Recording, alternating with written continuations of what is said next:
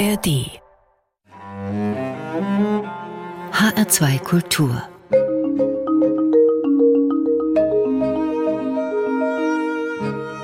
Doppelkopf Heute am Tisch mit Florian Ilies, Kulturoptimist. Gastgeberin ist Andrea Seeger. Kulturoptimist hat sie eine Kollegin des Tagesspiegel genannt. Fühlen Sie sich wohl mit dem Begriff?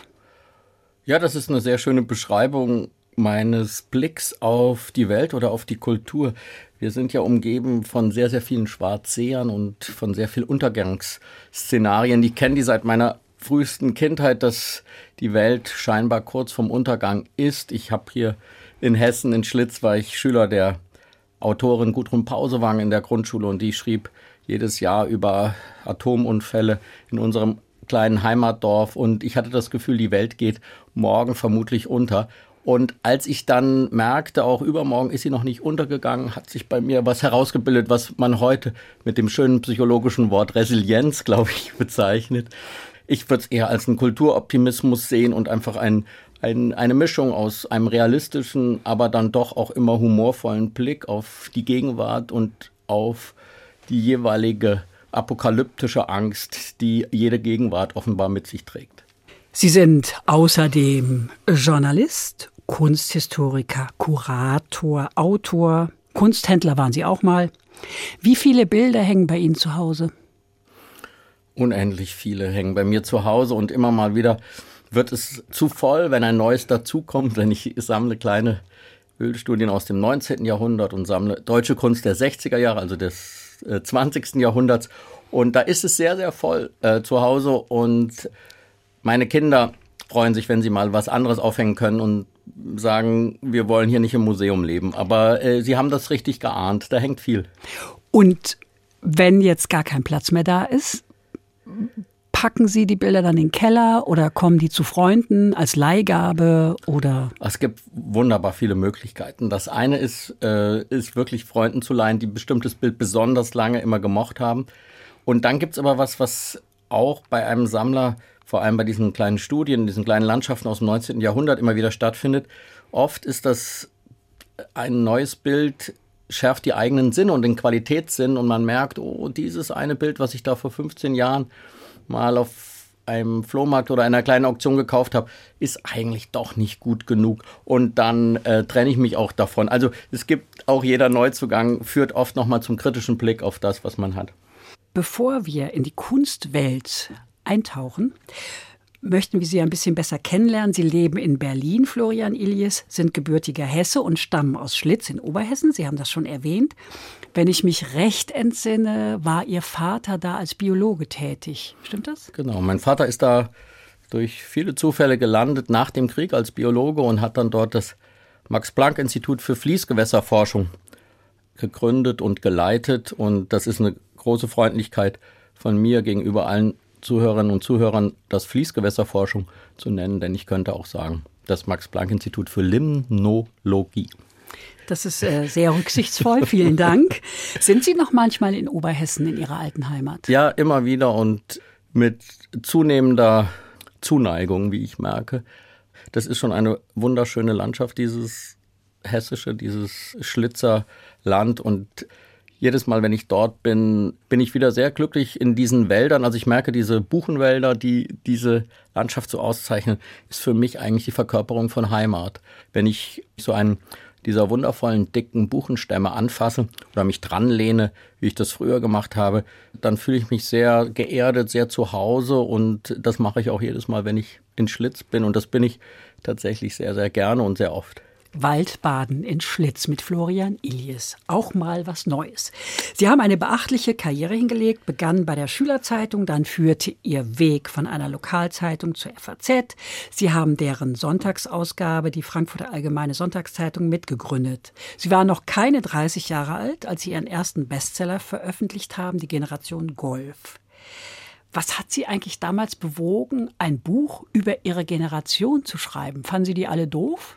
Das war ein merkwürdiger Zufall, wie eigentlich so oft in der Geschichte sind das ja wirklich nur eine Verkettung von Zufällen. Ich hätte mir nie zugetraut, ein ganzes Buch zu schreiben. Ich hatte eine solche Ehrfurcht vor dem Buch, vor dem, vor dem 200, 300 Seiten Buch. Ich habe immer nur Artikel geschrieben, die maximal 200 Zeilen lang waren und äh, habe sehr viel als Literaturkritiker gearbeitet in Fulda, bei der Fulda Zeitung, dann bei einem äh, anderen äh, Sonntagsanzeigenblatt habe ich auch jede Woche Literatur besprochen, also mit großer Inbrunst und Liebe diesen Büchern begegnet und völlig undenkbar für mich, dass ich selbst ein Buchautor werde. Und dann kam es so, dass es gab damals eine Werbekampagne von Volkswagen, die hieß Generation Golf. Und damit wollte man die nächste Generation, also meine, irgendwie mitpacken. Und die war ziemlich gut gemacht mit solchen sehr schummrigem Licht und so Darstellern in meinem Alter, die auch so aussahen, äh, die so gekleidet waren. Die hatten so eine Leichtigkeit, da gab es dann so Werbesprüche, die hießen einfach nur, die Suche nach dem Ziel hat sich erledigt oder ich wollte schon immer alles anders machen als mein Vater, aber jetzt fahren wir das gleiche Auto. Also das war so ein, ein Spiel mit einem Bewusstsein, was ich bei mir oder bei vielen anderen meiner Freunde so spürte. Und eines Tages war ich in der FAZ damals als junger Redakteur hier in Frankfurt und es war ein Text ausgefallen und es war 14 Uhr und das Feuilleton druckte damals um 15.30 Uhr und dann wurde gesagt, wer kann denn noch schnell was schreiben? Wir haben hier einen kleinen Platz auf Seite 1 und da hatten alle Wichtigeres zu tun, aber der junge Redakteur sagte, ich, ja, ich, ich habe gestern so einen Fernsehspot gesehen von Volkswagen über die Generation Golf, wie die das nennen und man könnte da so eine Beschreibung der Generation machen. Kleinen Text, 60 Zeilen. Und dann waren alle ganz erleichtert, dass der Platz gefüllt ist und sagten, ja, machen Sie mal. Und dann machte ich das und schrieb diese 60 Zeilen über die Generation Golf und am nächsten Tag rief mich ein Literaturagent an, äh, Matthias Landwehr, mein Agent bis zum heutigen Tag, und er sagt, er hätte diesen Text gelesen und er glaubte, daraus könne man ein ganz tolles Buch machen. Und ich sagte ihm auf gar keinen Fall, alles, was ich über diese Generation weiß, habe ich in diese 60 Zeilen gepackt. Ich war schon nach Zeile 40 eigentlich, wusste ich schon nicht mehr, wie ich die nächsten 22 äh, Zeilen schreiben solle. Und er sagte, wir sollten uns mal in Ruhe unterhalten. Und dann haben wir uns in Ruhe unterhalten und es ist ihm tatsächlich gelungen, mich zu überzeugen, da ein bisschen tiefer einzutauchen. Und äh, dann habe ich angefangen, über mich nachzudenken und dann gemerkt, dass diese, sagen wir mal, Langeweile, diese Normalität meines Aufwachsens in den 70er, 80er Jahren, in einer friedlichen Zeit, in einer Zeit, wo sich meine Generation nur Sorgen machen musste, was die richtigen Markenklamotten waren und nicht um den Weltfrieden oder um das eigene Überleben, dass das offenbar etwas sehr Typisches war für die gesamte Generation außerhalb von Schlitz, nämlich im ganz Westdeutschland. Und dann, wie mich überraschend eben feststellte durch viele Lesungen, auch in Ostdeutschland. Also das war dann offenbar gerade in der Formulierung der Abwesenheit von spektakulärem etwas, was als Buch äh, viele Menschen erreicht hat. Und bis heute sprechen mich immer wieder Menschen darauf an, weil sie da ihre Jugend so wiedergefinden. Und das ist ein wundervolles Erlebnis als erstes Buch äh, gleich ein Buch zu schreiben, was die Menschen berührt, was die Menschen erreicht. Das ist etwas, was mich in meinem ganzen kulturoptimistischen Schaffen immer bewegt. Das ist der Versuch, die Menschen wirklich zu erreichen. Und wenn das dann gelingt mit einem Buch, dann bin ich sehr glücklich. Wurde ein Bestseller, dieses äh, Zufallsprodukt. Und dann haben Sie weitergeschrieben. Sie haben Kunstgeschichte studiert, auch ein Kunstmagazin, Monopol gegründet. Dann wurden Sie Feuilleton-Chef der Zeit. Dann der Fachwechsel, Kunsthändler, und zwar für das Auktionshaus Villa Griesebach. Sie sind ein Mensch, der Kunst liebt und lebt. Kann eigentlich ein glücklicher Mensch Kunst hervorbringen? Das ist eine sehr gute Frage. Die Kunstgeschichte ist eigentlich der Beweis des Gegenteils. Es gibt eigentlich sehr, sehr, sehr viele Beweise dafür, dass die größten Bilder, die größte Malerei, wenn wir uns Munk angucken, Goya, Picasso, dann entstehen oft die größten Bilder aus persönlichem Leid, aus einer Van Gogh, aus einer äh, schweren Depression, aus einer Untergangsstimmung, aus einer inneren Verlorenheit, aus einem inneren nicht verstanden Gefühl, also aus einer Isoliertheit. Das sind alles keine Metaphern für Glück. Ich müsste lange nachdenken. Es gibt äh, ein paar dieser Künstler, die glücklicher waren, die reicher waren, die nicht äh, sozusagen ihr ganzes Leben jeden Cent umdrehen mussten, die auch Anerkennung bekommen haben. Aber es sind interessanterweise, ich denke jetzt so an, an Gustav Kai Bott, einen Impressionisten, der dann so viel Geld hatte, dass er die Bilder der anderen von Monet und Manet kaufen konnte, der sehr gut war, aber es, interessanterweise ist es immer wieder so, dass dieses, solange dieses, wenn dieses existenzialistische Streben um große Kunst fehlt, weil man finanziell gut abgefedert ist oder etwas anderes, dass es dann sehr selten zu großer Kunst kommt. Ich müsste noch mal länger darüber nachdenken, aber paradoxerweise scheinen uns gerade die Werke von den Künstlern glücklich zu machen, die selbst sehr unglücklich waren.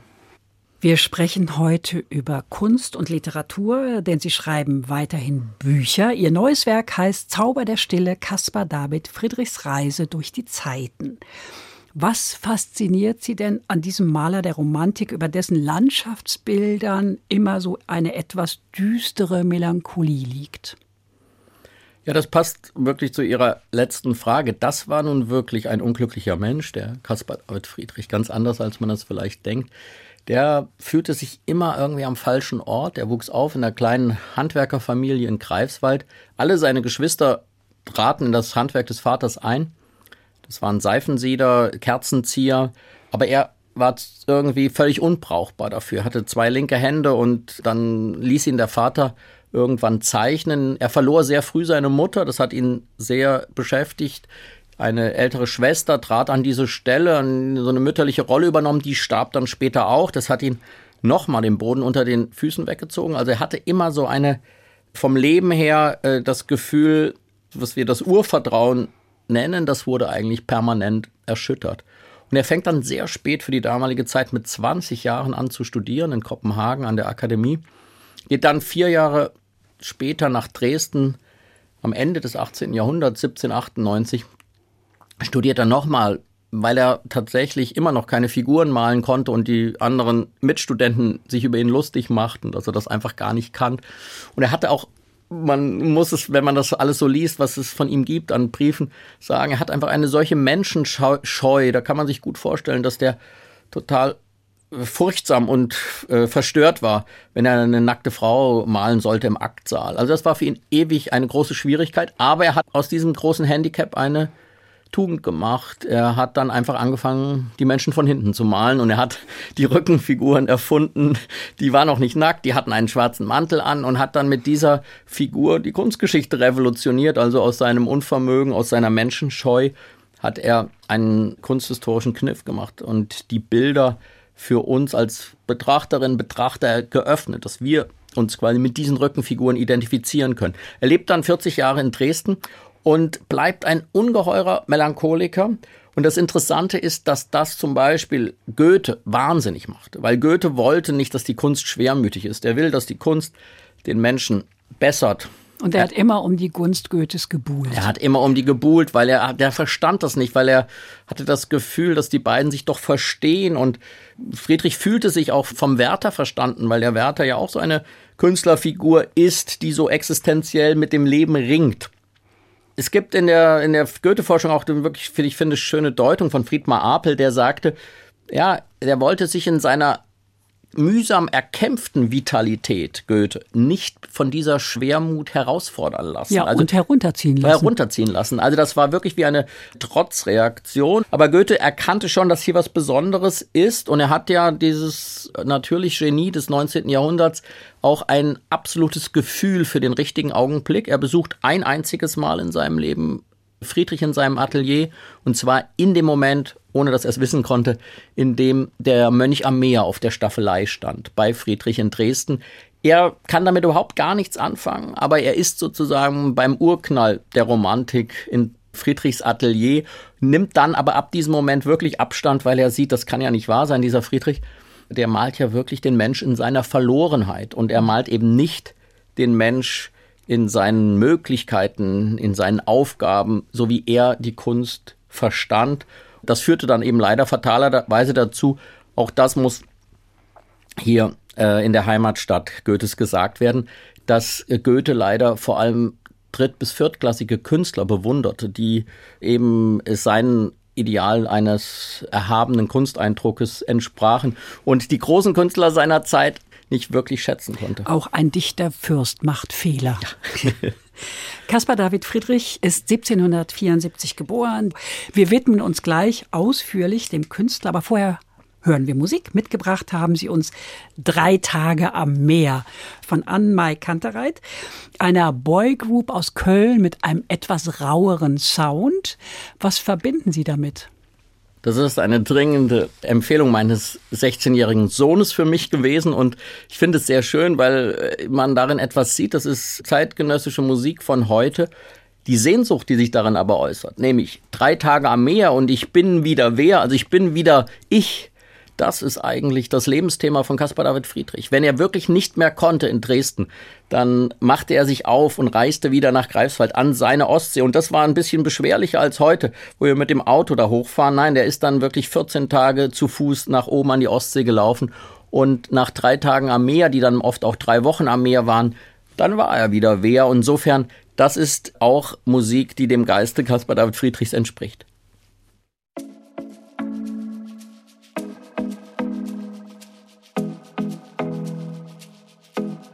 Ich weiß, was ich kann, trotzdem ab und an kommt Zweifel daran. Ich frage mich dann, wofür ich das alles mache. Und mir ist mittlerweile klar, das waren Jahre ohne Pause. Und eigentlich weiß ich genau, was ich brauche. Eigentlich weiß ich genau, was ich brauche. Ne Pause. Drei Tage am Meer. Und ich weiß wieder wer. Ich bin drei Tage am Meer. Und ich weiß wieder wer. Ich bin und alle anderen.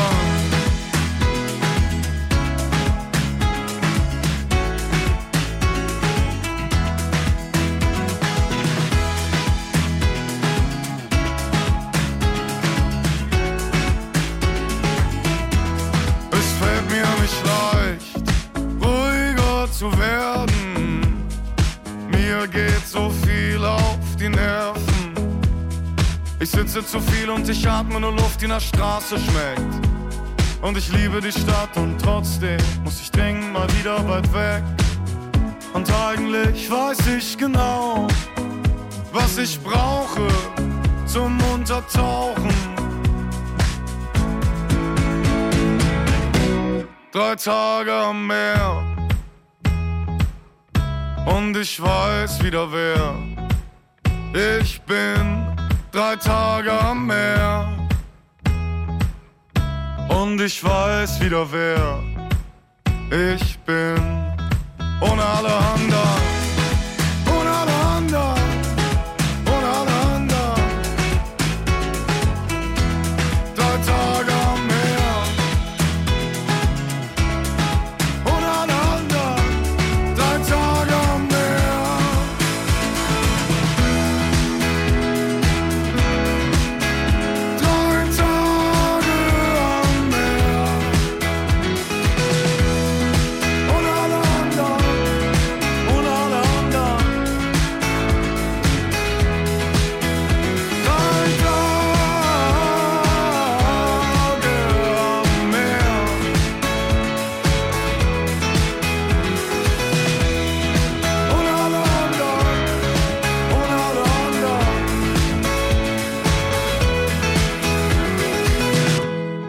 Tage am Meer, drei Tage am Meer, drei Tage am Meer.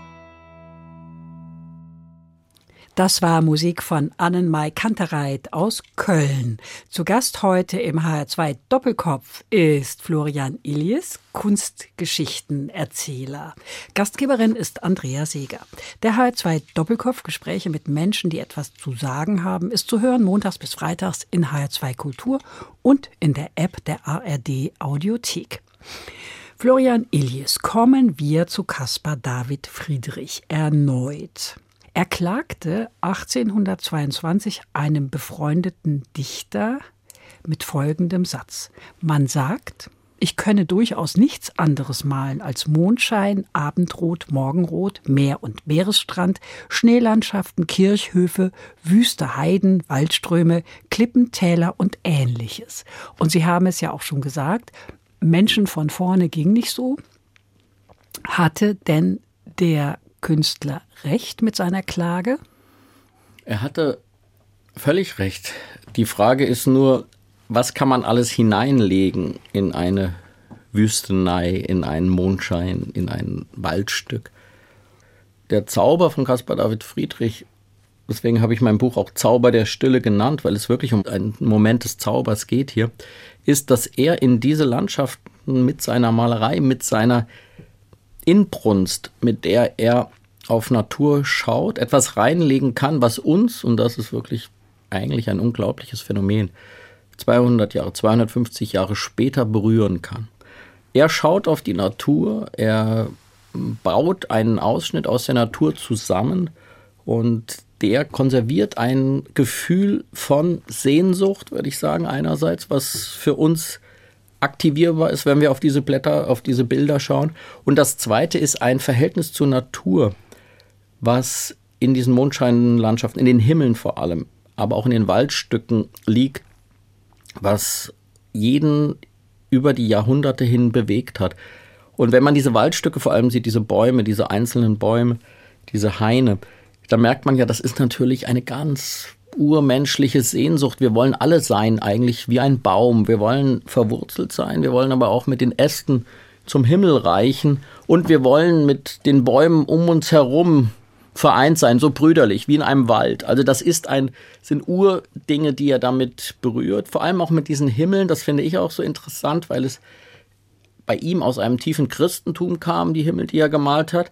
Aber wenn man heute bei Instagram hineinschaut und guckt, wo überall ein Hashtag Caspar David Friedrich zeigen soll, dass das an Caspar David Friedrich erinnert, dann sind das Menschen aus Indonesien und aus Venezuela und aus Kanada, die alle, wenn sie einen rötlich gefärbten, gelblich gefärbten Abendhimmel sehen, eine Assoziation haben zu Caspar David Friedrich. Und ich wüsste nicht, welche Maler das sonst geschafft hat, dass man auf die Welt schaut und sich an Malerei erinnert fühlt und nicht andersrum.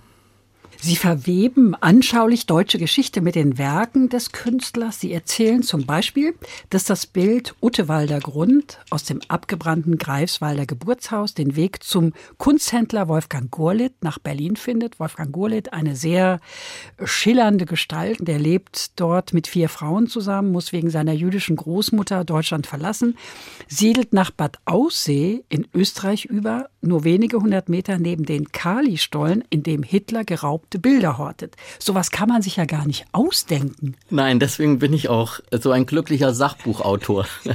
Ich glaube, dass das Leben und in dem Falle das, was mich interessiert, das gelebte Leben der Vergangenheit voll solch ungeheurer Geschichten steckt, dass es einfach darum geht, die zu suchen, die zu finden und die danach zu erzählen. Denn diese Geschichte dieses Wolfgang Kulitz geht ja genauso aberwitzig weiter, denn er schafft etwas, was man auch nur aus ja. der Ferne mit großer Bewunderung ansehen kann. Ja.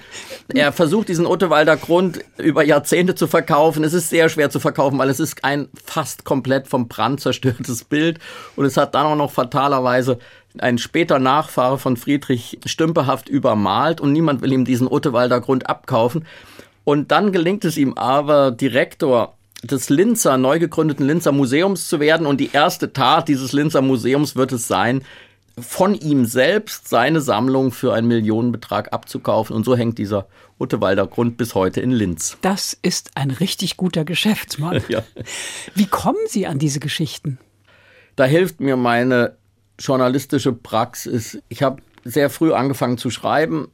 Schlitzer Bote erst dann Fuldaer Zeitung, also hier in, in der hessischen Region mit 15 Jahren, 16 Jahren eigentlich jeden Tag. Und da hatte man dann sehr oft die Aufgabe, vor allem im August, leere Seiten zu füllen, weil es hieß, jetzt muss hier was passieren. Hier, wir haben kein, ist nichts geschehen, aber die Seite muss nächsten Tag trotzdem gefüllt sein. Und da muss man anfangen zu graben, zu wühlen, zu fragen.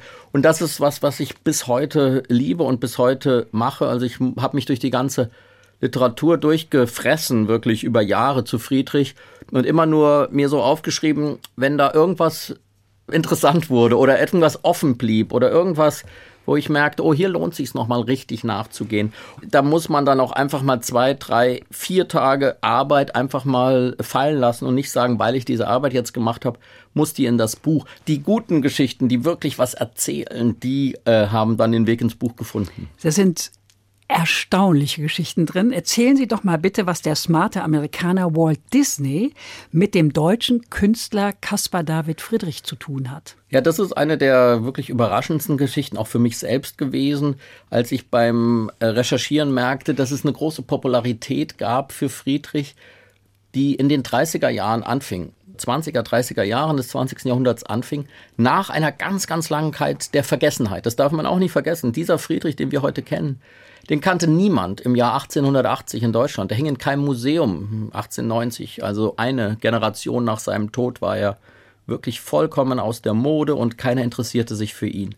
Dann in diesen 30er, 20er Jahren, da begann das Interesse für ihn. Und Walt Disney, der berühmte Walt Disney, der kam nach Deutschland und kaufte sich in Deutschland alle greifbaren Bücher über die deutsche Romantik und er besuchte die Museen. In München waren Friedrichs zu sehen, in Dresden, die er alle anschaute und kaufte sich quasi diese gesamten Landschaftsbücher mit den Landschaftsabbildungen von Friedrich, nahm die mit nach Hollywood und dann hatte er die Idee, einen Film über Bambi zu drehen, Bambi. über ein Reh. Und dann hat er seinen äh, überraschten Zeichnern in den Hollywood-Studios gesagt, hier, Bambi läuft durch nichts anderes als durch Caspar David Friedrich Landschaften. Schaut euch die an und übertragt die bitte in den Zeichentrickstil und lasst dann unser Bambi durch Wälder laufen, die von Caspar David Friedrich gemalt sein können. Also so weit reicht sein Einfluss, von dem wir oft gar nicht wussten, dass er uns berührt hat, dass er uns auch schon bei Bambi quasi wieder begegnet ist. Und Hitler war einer der ersten, der den Film sehen durfte. Hitler sah dann den Film und äh, war gerührt davon, hatte ja, hatte ja leider perverserweise sich da in seinem Berghof ein ganzes eigenes Filmstudio eingerichtet, wo er die ganzen amerikanischen Walt Disney Produktionen immer als allererster sehen wollte. Und Hitler selbst, das ist auch sehr interessant, hat Friedrich sehr äh, geschätzt und zwar weil er in ihm die Verkörperung des germanischen Typus sah, des nordischen Typen, des urdeutschen. Und er hat aber auch nur ein einziges Mal wirklich etwas getan, damit ein Bild von ihm angekauft werden konnte. Das war der Watzmann. Das ist ein Bild, äh, monumentales Bild äh, von Friedrich, das heute in der Alten Nationalgalerie in Berlin hängt. Und warum hat er das finanziert? Aus einem leider dann doch sehr banalen Grund. Es entspricht so ungefähr dem Blick auf den Watzmann, den er von seinem Berghof hatte. Und da hatte er das Gefühl, das äh, ist eine Landschaftsdarstellung, die gewürdigt werden musste. Dabei war der Friedrich nie da. Friedrich war nie da. Das ist eine der großen, wundervollen Dinge über diesen vielleicht besten Landschaftsmaler, den Deutschland im 19. Jahrhundert hatte. Er war ein ungeheurer Täuscher und Trickser. Dieser Watzmann, der da in der alten Nationalgalerie hängt, der ist eine Malerei, die basiert auf Gemälden und Zeichnungen, Aquarellen von seinem begabtesten Schüler August Heinrich. Der hat die mitgebracht von dort und dann malt er den Watzmann und dann scheint dem Friedrich vor dem Watzmann noch was zu fehlen und dann erinnert er sich an so eine schöne Gesteinsgruppe, die er mal im Harz gesehen hat. Und dann setzt er unter den Watzmann einfach eine Gesteinsgruppe aus dem Harz und verkauft es uns als Alpenlandschaft. Sauerei. Aus hessischer Sicht besonders interessant ist die Geschichte eines Mannes aus Seligenstadt. Der fährt vor 30, 40 Jahren nach Frankreich und er steht in einem Antiquitätenladen für ein paar Francs. Zwei, drei kleine Landschaftsbilder. Wie geht es weiter?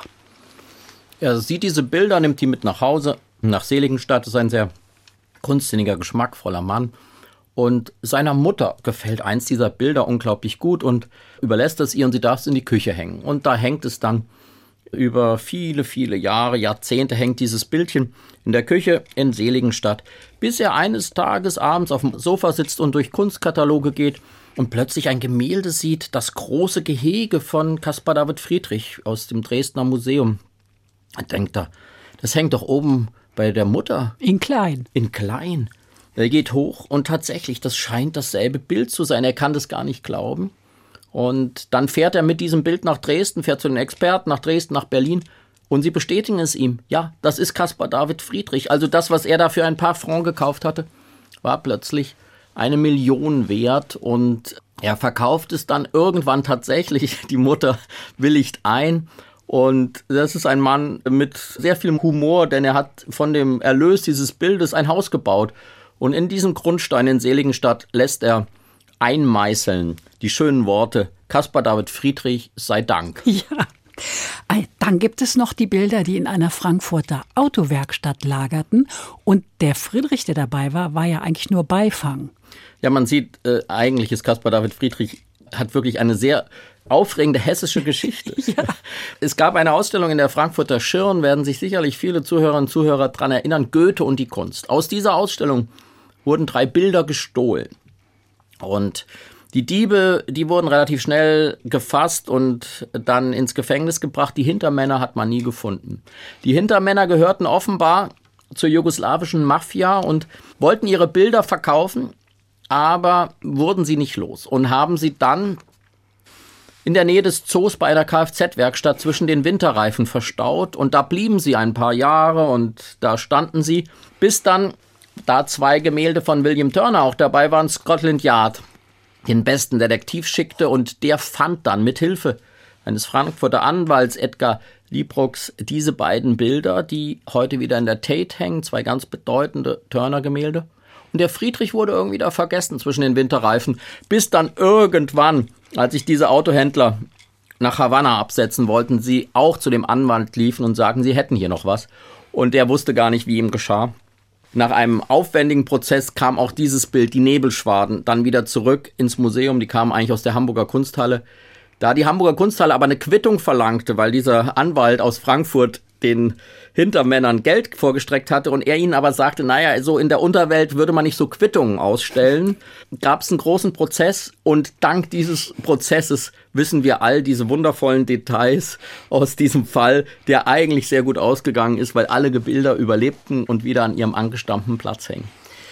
Das sind aufregende Geschichten. Gleich geht es weiter nach einer Musik, die Sie ausgewählt haben, nämlich Dies und Das der Dresdner Band 01099. Was ist das für eine Gruppe? Das ist eine, auch eine Dresdner Band. Auch in dem Fall ist mein Sohn für die Anregung zentral. Es ist eine Band von heute mit einem Lied. Die Band heißt nach der Postleitzahl ihres Stadtteils, die Dresdner Neustadt.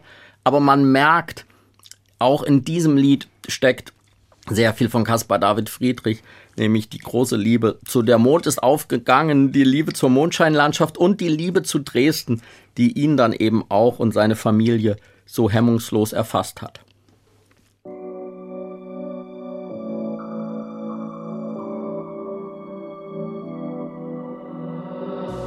20 Uhr in der Neustadt, ich hol mir Empanadas und Beiß ab. Ja, die Sonne ist verschwunden und mein Akku schwach. Zeit 20 für ne Luft, aber heute passt das. Weil der Opa am Spätshop zu uns viel zu nett ist. Eins in meinem Paper noch fünf auf dem Esstisch. Rapper flexen mies und werden hektisch. Aber meine Family macht so, weil das echt ist. Und wir sind wieder jetzt unterwegs und ich puste wieder raus. Und meine Family im Herz, aber lass sie da nicht raus. Mond ist aufgegangen und ich fahr durch meine Stadt. Wir sind mit der Family im Beamer ohne Dach. Ich mach bisschen dies und bisschen das. Wir sind mit der Family im Beamer ohne Dach. Der Mond ist aufgegangen und ich fahr durch meine Stadt. Wir sind mit der Family im Beamer ohne Dach. Ich mach bisschen dies und bisschen das. Wir sind mit der Family ja. Warum riecht es hier so gut? Und das bist nicht einfach du, sondern das ist die Luft am Abend, wenn wir zusammen sind. Und mit bisschen gutem Essen und Grill am Strand chill. Alle sind schon müde, aber komm vorbei. Nur zwei Baguettes für sieben Leute und wir teilen. Mit der Vespa durch die Nacht und wir fahren zu dritt. Und hier unten ist es dunkel, aber brauchen doch kein Licht, denn der Mond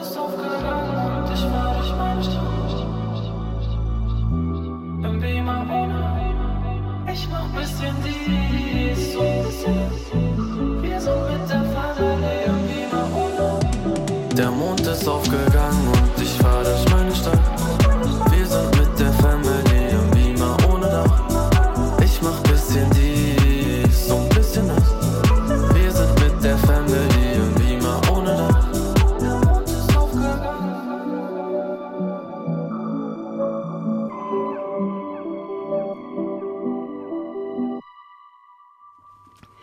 Das war Musik von 01099. Zu Gast heute im H2 Doppelkopf ist Florian Ilies, Wolkenfan. Gastgeberin ist Andrea Seeger. Der H2 Doppelkopf Gespräche mit Menschen, die etwas zu sagen haben, ist zu hören montags bis freitags in H2 Kultur und in der App der ARD Audiothek. Florian Ilies, was haben Sie mit Caspar David Friedrich gemeinsam? Oh. Ich würde sagen, die Sehnsucht nach dem Meer ich habe auch große Teile dieses Buches am Meer geschrieben, weil ich merkte, um dem Friedrich nahe zu kommen, muss ich wirklich an die Orte gehen, an denen er gelebt hat. Also ich habe in Kopenhagen geschrieben, ich habe sehr viel in Sassnitz an der Ostsee geschrieben, wo er quasi 100 Meter neben dem Kreidefelsen in Dresden. Also ich finde die Orte, die er sich für sein Leben ausgewählt hat, Greifswald, wundervolle, schöne Stadt, die noch diesen Hansegeist atmet. Da äh, fühle ich mich ihm sehr verbunden und dann glaube ich, in dieser Liebe zum Himmel, zu den Wolken, diesem Spiel, was dort oben stattfindet, was ein zauberhaftes Spiel aus Zufall und Meteorologie ist, wo sich alles verändert, wenn man nur fünf Minuten nicht nach oben geschaut hat und wo man eine Mischung hat aus Transzendenz und Naturwissenschaft und wo ich merke, wie ich da auch sozusagen meine eigenen Wurzeln berühre, denn mein Vater hat Bücher geschrieben, die alle sich nur in dem Grenzbereich von Transzendenz und Naturwissenschaft bewegten. Und für mich lässt sich das bei diesem Blick in den Himmeln so sichtbar machen. Und deswegen bin ich auch selbst zu Hause von so vielen Wolkenbildern umgeben. Ich brauche da geerdet bin ich selbst genug, bin Sternzeichen Stier, aber der Aszendent Wassermann in mir, der braucht viel Himmel und viel Wolken. Insofern, es gibt viel, was mich mit dieser Kunst verbindet bei Friedrich, aber äh, ich habe mich bislang ganz erfolgreich gegen die Schwermut bei ihm gewehrt. Friedrich war sehr fromm, er glaubte an die Auferstehung und hatte eine christliche Heilserwartung. Wie spiegelt sich das in seinen Bildern? Er hat eine ganz intensive, große Frömmigkeit gehabt. Er hat sehr oft Bilder mit dem Symbol des Kreuzes gemacht. Das hat in der damaligen Theologie für viel Aufsehen gesorgt, weil er damit viele Feinde machte, weil es hieß, ähm, die Natur krieche jetzt auf die Altäre, würde die Natur quasi wie einen heiligen Ort wieder malen. Und natürlich fühlte er sich vollkommen missverstanden, denn für ihn war jede Darstellung eines Baumes, eines Steines, war eine Feier des Schöpfers. Also er hatte ein sehr umfassendes äh, Bild äh, von der Welt als Schöpfung und war sehr von einem christlichen Glauben durchdrungen. Seine Briefe erzählen das auch. Er hat eben Altargemälde gemalt, aber eben für die damalige Zeit völlig revolutionär, wo eigentlich nur ein Kreuz war und äh, er ansonsten ein Kreuz an der Ostsee, eine sehr berühmte Bildserie von ihm oder eben der Tetschener Altar mit einem Kreuz auf einem Hügel. Das war ein Ausdruck seiner Verbindung eines protestantischen Glaubens mit einer Verehrung des Göttlichen, das sich in der Natur zeigt. Mich fasziniert an ihm, wie er in seine Malerei, in eine Malerei eines Tannenbaumes oder einer Eiche, so viel Inbrunst stecken kann, sodass es etwas Religiöses wird. Aber zugleich hat es etwas, und darum schätze ich es auch so unglaublich unaufdringliches. Also es hat nicht die Aufdringlichkeit, die äh, bildlichen Erzählungen etwa natürlich der Nazarener in der gleichen Zeit hatten. Das hat er auch extrem abgelehnt. Er wollte nicht diese sehr direkte Sichtbarmachung durch biblische Geschichten des Glaubens. Er wollte das Subtile und diese subtile Darstellung schätze ich sehr. Er hatte gerne Besuch in seinem Dresdner Atelier nur wenn er den Himmel gemalt hat, da durfte ihn niemand stören. Es war für ihn wie Gottesdienst. Können Sie das nachempfinden, Florian Elias? Das kann ich sehr gut nachempfinden. Und ich finde, das Zitat, was Sie gerade erzählen, das stammt von seiner Frau, von seiner Frau Caroline. Und das ist, glaube ich, sehr authentisch und man kann das genau nachempfinden. Er freute sich, mit Menschen über seine Bilder zu sprechen, vor allem auch, weil er hoffte, was zu verkaufen. Er hat bis auf vielleicht die Jahre von 1810 bis 1820 davor und danach eigentlich immer nahezu am Existenzminimum herumgekrebst und hat jedes Bild verkaufen wollen müssen, was er gemalt hat. Aber dass er, wenn der Himmel gemalt wurde, ihm etwas Heiliges erschien, was er nicht durch Reden verwässern wollte, das glaube ich sofort, weil wo auch immer Sie in einer Stadt sind, liebe Zuhörerinnen und Zuhörer, Schauen Sie sich die Himmel an von Friedrich auf den Bildern. Es gibt so zauberhafte Himmel in Karlsruhe, in Prag, in Berlin, in Dresden, in Hamburg, in den Museen, in München, in Köln, in Frankfurt. Wir haben so viele Friedrichs überall in Deutschland. Wenn man dann in den Himmel anguckt und diese feinen Töne der Blaus dieses Gelb, diese, diese leichten Wolken, die darüber ziehen, da ist Friedrich in seinem Element und ich glaube auch am allerbesten. Das ist eine Himmelsmalerei, die in seiner Zeit keine Vergleiche kennt. Da ist er äh, qualitativ, aber eben, und das ist ja eben auch was anderes nochmal als das Qualitative, der erzielt da eine Dimension von überirdischem in der Wirkung, die einzigartig ist, die auch immer wieder die Menschen zu ihm bringt. Und ich kann mir das gut vorstellen, dass er dafür quasi die absolute Kontemplation braucht. Und das Verrückte ist, er war ein Landschaftsmaler, aber er hat all seine Bilder im Atelier gemalt und nicht nur im Atelier, sondern auch noch im verdunkelten Atelier. Also das Fenster war zugestellt. Er wollte nur ein bisschen Licht von oben, aber er wollte sich nicht ablenken lassen von der Wirklichkeit in der Darstellung der Natur. Das ist etwas eigentlich vollkommen Paradoxes. Aber er war ja kein Maler, der Natur abgemalt hat, sondern Sie sagen, er war ein Konzeptkünstler. Er hat ja konzipiert. Genau, als wir über den Watzmann sprachen, genau. unterm Watzmann sitzt was aus dem Harz und wenn er die Eichen, die er gemalt hat, da oben in Mecklenburg, die wandern in dem Lauf seiner 30 Jahre in Landschaften aus dem Riesengebirge, in Landschaften aus Dresden und gehen auch mal nach Rügen und so weiter. Also er nahm diese Bestandteile, die hat er äh, stundenlang fast meditierend genau erfasst in seinen Skizzenbüchern, in Bleistiftskizzen. Dann, wenn er in Öl malte, dann hat er das wie Versatzstücke genommen, mit denen er etwas Neues komponiert hat. Als ich mich dann immer tiefer mit ihm beschäftigte, dann kam ich irgendwann zu diesem Gefühl, dass da etwas ja fast biologisches geschieht, wie so eine Wellenbewegung, dass er Natur einatmet, wo immer er ist und dass er sie dann aber auf eine ganz eigene neue Weise wieder als Kunst ausatmet. Haben Sie eigentlich ein Bild von Caspar David Friedrich? Natürlich habe ich leider kein Bild von Caspar David Friedrich. Sie hätten Nein. aber gerne eins, oder? Das weiß ich gar nicht. Ich glaube, Caspar David Friedrich ist zu groß, zu sehr Teil der Weltkunst, als dass der man es. Allen. Der gehört allen, der sollte doch in ein Museum gehen. Ja.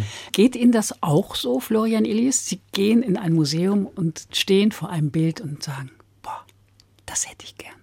Das geht mir eigentlich bei jedem Museumsbesuch so. Das äh, ist eine ganz natürliche Reaktion von mir. Und bei Caspar David Friedrich tatsächlich, da denke ich, nein, das ist etwas, was äh, ich bin sehr glücklich, wenn ich spüre, wie es mich berührt und ich bin aber von meinem ganzen Tun her, von meinem Schaffen, bin ich doch sehr missionarisch unterwegs und glaube, dass die Caspar David Friedrich Bilder die idealen Gegenstände zur Missionierung der Menschen sind, um sie auf den Zauber von Kunst äh, hinzuweisen, ihnen den Zauber von Kunst, den zeitlosen Zauber von Kunst äh, hinzuweisen. Ich äh, gehe mit meinen Kindern, seit sie krabbeln können, vor Caspar David Friedrichs und zwinge sie, den Zauber langsam in sich aufzunehmen. Wenn immer mich jemand besucht, muss er mit mir zum Mönch am Meer in Berlin gehen. Ich glaube, dass das wirklich etwas ist, was zu den großen Erlebnissen gehört, die man als Mensch haben kann, diese Begegnung mit diesen überirdischen, zeitlosen Kunstwerken. Also es gibt genug Kunstwerke, von denen ich glaube, die hätte nur ich gerne und da kann ich mich persönlich am allermeisten dran erfreuen, wenn ich die bei mir neben dem Schreibtisch habe. Aber Caspar David Friedrich, der sollte wirklich allen gehören. Sie präsentieren Kunst auch in einem Kunstpodcast. Augen zu heißt der, zusammen mit dem Chefredakteur der Zeit, Giovanni Di Lorenzo. Sie haben sich vorgenommen, die Hälfte derjenigen, die Sie vorstellen, sollen Frauen sein, Künstlerinnen, weil die zu kurz kommen oder gekommen sind. Es gibt auch Künstlerinnen, die große Kunst gemacht haben. Dieser Podcast, alle zwei Wochen kommt er ist das Arbeit oder Hobby? Das ist reinstes Vergnügen. Also das ist für mich jeweils einfach nochmal ein Eintauchen in einen Künstler, in ein Werk und dann die Stunde, in der ich dann mit Giovanni Lorenzo darüber spreche, macht einfach sehr große Freude, weil man sieht, wie ähnlich oder unterschiedlich wir auf das Leben und das Werk dieses Künstlers, dieser Künstlerin reagieren, welche Bilder er sich rauspickt, welche Erkenntnis ich habe, wo ich plötzlich sage, meine Güte, also dieser Künstler, diese Künstlerin ist doch viel besser, als ich dachte. Da hatte ich wirklich Vorurteile. Oder, auch das gibt es, wirklich nicht so gut, wie ich dachte. Da hatte ich auch Vorurteile, positive Vorurteile.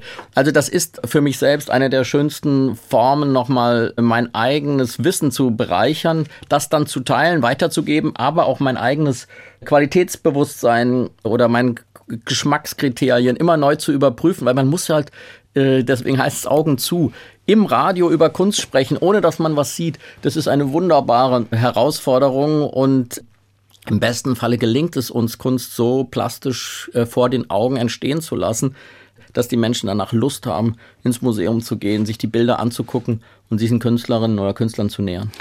Florian Ilias, was machen Sie eigentlich in Ihrer Freizeit?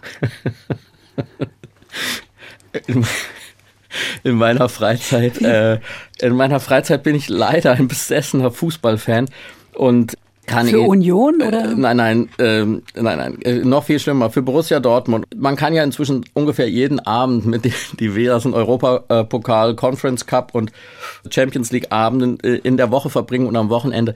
Also ich versuche meine Freizeit sehr knapp zu halten, aber die Fußballleidenschaft kriege ich leider nicht weg. Sie kostet mich so viele Stunden. Und jeder weiß, dass es sehr hart ist, in den letzten sechs Monaten Borussia Dortmund-Fan zu sein, weil es so schlechte Spiele sind, aber ich schaffe es immer nicht auszuschalten. Bei uns ist es jetzt Zeit nicht für Fußball, sondern für eine Musik. Ausgewählt haben Sie ein Stück von Bach. Warum? Ja, mit Bach ist das so. Also Bach war so das, was bei uns zu Hause der kleinste gemeinsame Nenner war und deswegen machte ich sehr lange einen großen Bogen um ihn, weil ich dachte, das kann jetzt nicht dasselbe mögen, was meine Eltern und meine Geschwister mögen. Aber irgendwann merkte ich, Himmel, das ist doch das Berührendste, was es für mich gibt. Und das sind äh, eigentlich vor allem immer die Solostücke für die verschiedenen Instrumente. Einerseits Klavier, andererseits die Cello-Suiten. Das sind die Dinge, die mich tatsächlich seit Jahrzehnten begleiten, die ich immer wieder höre und alle meine Mitmenschen, meine Freundin, meine Frau, die sahen darin immer ein deutliches Anzeichen meiner Melancholie oder meiner Schwermut. Ich habe das nie verstanden. Für mich ist das eigentlich einfach nur sehr überirdische Musik, die ich mit den Himmelmalereien von Friedrich vergleichen würde. Ich glaube, ganz selten erreichen Menschen in ihrem kulturellen Schaffen ist, dass sie einen Zipfel des Himmels erhaschen können. Ich glaube, Johann Sebastian Bach ist das gelungen. Da hören wir jetzt die Cello Suite Nummer 3 in C-Dur auf Ihren persönlichen Wunsch. Bevor wir das aber hören, sage ich danke Florian Ilias für die künstlerische Reise durch die Geschichte, sehr unterhaltsam. Danke Ihnen fürs Zuhören, sagt Andrea Seeger. Mehr